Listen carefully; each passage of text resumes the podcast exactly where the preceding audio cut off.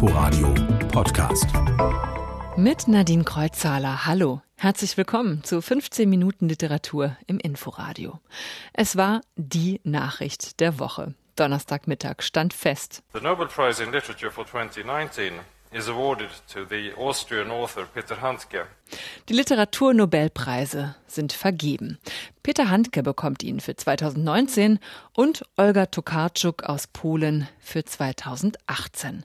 Nach einem Vergewaltigungsskandal in der schwedischen Akademie war der Preis im letzten Jahr nicht vergeben worden, dafür also jetzt zweimal. Alles in allem war das doch eine Überraschung. Viele fanden den Literaturnobelpreis für Peter Handke längst überfällig. Wim Wenders freute sich und fragte schlicht, wer sonst? Für Wenders hatte Peter Handke das Drehbuch für den Film Himmel über Berlin geschrieben. Der Chef des Surkamp Verlags, Jonathan Landgrebe, freute sich natürlich auch für seinen Autor. Der Schweizer Autor Adolf Muschk rechnete es dem Nobelpreiskomitee im Schweizer Radio hoch an, Handkes Literatur zu würdigen und seine politische Haltung sowie die, Zitat, gewisse Macho-Komponente in den Hintergrund zu rücken. Genau das sieht die Gesellschaft für bedrohte Völker, eine nichtstaatliche Menschenrechtsorganisation, ganz anders. Sie kritisierte den Literaturnobelpreis für Handke als intellektuelle Unterstützung für den Völkermord. Während des Bosnienkrieges habe er sich bedingungslos an die Seite serbischer Kriegsverbrecher gestellt, heißt es. Peter Handke, politisch umstritten, provokant als Person, sprachlich ein Künstler. Srđan Govedarica über die verschiedenen Facetten von Peter Handke. Von der Angst des Tormanns beim Elfmeter bis zu Mein Jahr in der Niemandsbucht. Um alle Titel seiner Romane, Erzählungen und Stücke aufzuzählen, bräuchte man mehrere Seiten. Im Schreiben muss die Suchbewegung drin sein. Es ist eine Ein-Mann-Expedition in, in unbekanntes Land. Jedes Mal. Peter Handke wird 1942 in Kärnten geboren. Sein Vater ist Deutscher, seine Mutter gehört zur slowenischen Minderheit. Hankes Interesse am Balkan und an Jugoslawien ist ihm quasi in die Wiege gelegt. Das war für mich das Europa. Abgezogen natürlich die totalitären Elemente. Also Jugoslawien war wirklich das Modell der Multikulturalität, wie es existiert hat. Handke bereist den Balkan unzählige Male, macht ihn zum Thema seiner Bücher und löst damit Kontroversen aus. Vor allem sein Blick auf Serbien eckt an. Er sieht in dem Land nicht etwa den Hauptaggressor der Balkankriege, sondern einen Bewahrer der jugoslawischen Idee. Hanke setzt sich für den serbischen Präsidenten Slobodan Milosevic ein, besucht ihn im Gefängnis in Den Haag und hält 2006 bei Milosevics Begräbnis in Serbien eine Rede. Ein Tag nicht nur für starke Worte, sondern auch für schwache. Sein Eintreten für Serbien bezeichnet Hanke auch heute noch als eine der wenigen Sachen, auf die er wirklich stolz sei obwohl er dafür sehr viel Kritik einstecken musste. Peter Hanke, der als einer der bedeutendsten zeitgenössischen Autoren gilt, veröffentlichte sein jüngstes Werk vor zwei Jahren. Die Obstdiebin oder Einfache Fahrt ins Landesinnere will Hanke als sein letztes Epos verstanden wissen. Ans Aufhören denkt er aber nicht. Ich sehe, ich habe eine Art von Bestimmung. Dieser Bestimmung dankbar folge ich dem, indem ich immer weiter tue. Peter Handke, den die Nachricht vom Literaturnobelpreis übrigens in seinem Haus bei Paris erreicht hat, wo er seit 30 Jahren lebt. Er soll dann erst mal vier Stunden im Wald spazieren gegangen sein. Ganz anders die zweite Literaturnobelpreisträgerin Olga Tokarczuk. Die Polin war mitten im Niemandsland auf der Autobahn zwischen Berlin und Bielefeld, als die Nachricht vom Literaturnobelpreis sie ereilte. In Bielefeld war sie schon seit Monaten für eine Lesung in der Stadtbibliothek gebucht. Ja, Bielefeld stand natürlich Kopf. Und es brach hier bei mir im Büro ein Jubel aus von allen Mitarbeiterinnen und Mitarbeitern. Das war wie bei, als wenn Deutschland die Weltmeisterschaft gewonnen hat. So Klaus Georg Löst, stellvertretender Leiter der Stadtbibliothek. Die Lesung war plötzlich natürlich ausverkauft und aus einer kleinen Veranstaltung wurde ein Weltereignis. Olga Tokarczuk. Nicht allen dürfte sie so gut bekannt sein wie ihrem Heimatland Polen. Da hat sie Kultstatus. In den sozialen Medien wurde sie dort gefeiert.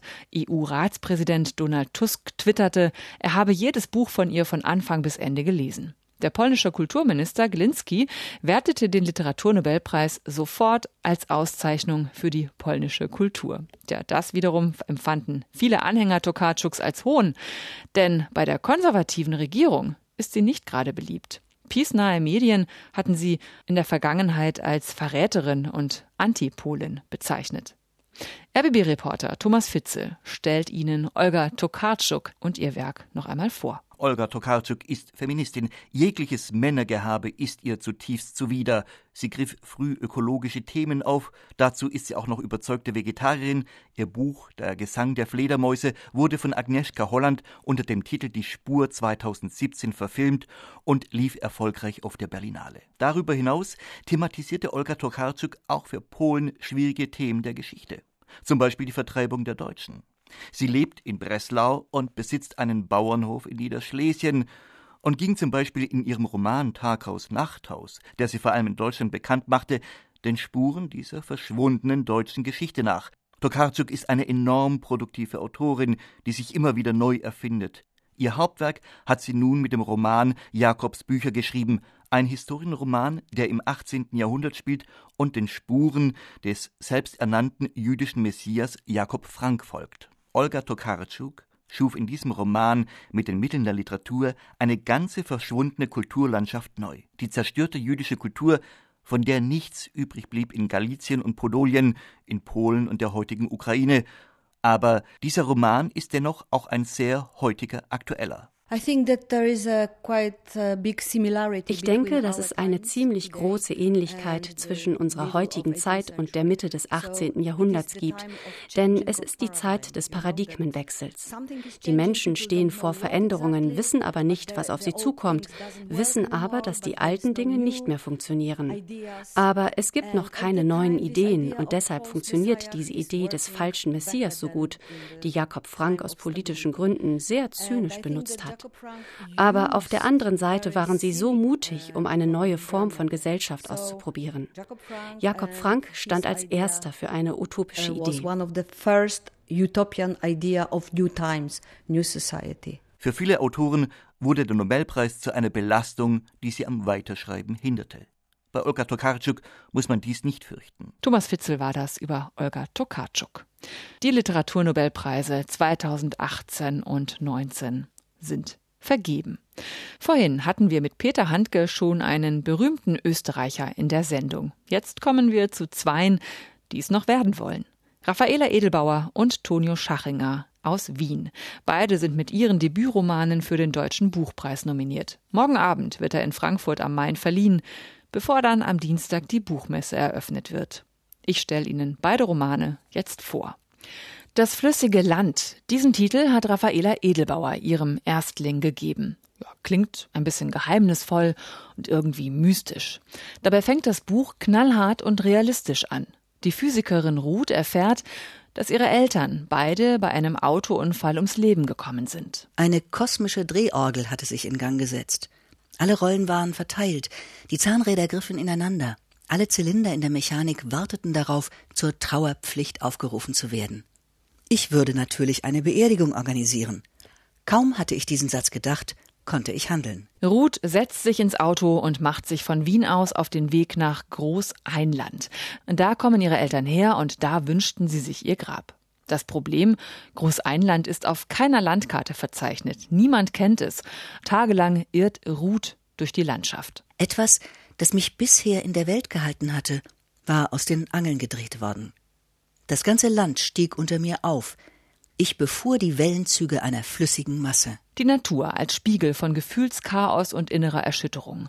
Raffaela Edelbauer treibt das auf die Spitze, als sie ihre Protagonistin endlich in Großeinland ankommen lässt. Einem vordergründig pittoresken, mittelalterlichen Dorf, aber unter der Bilderbuchkulisse, da klafft ein Abgrund, wortwörtlich, denn ein riesiges schwarzes Loch mit unendlichen Gängen tut sich da auf.